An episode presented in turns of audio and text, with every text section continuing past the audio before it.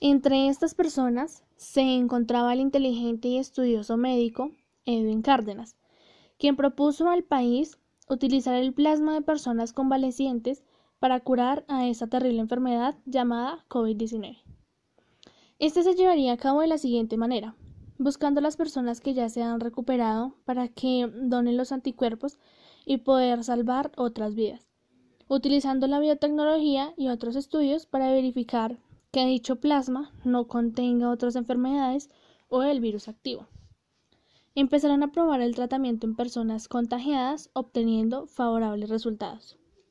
De esta manera, al ver los grandes beneficios, el gobierno decidió dar aprobación y certificar el tratamiento para así reducir muertes y contagios.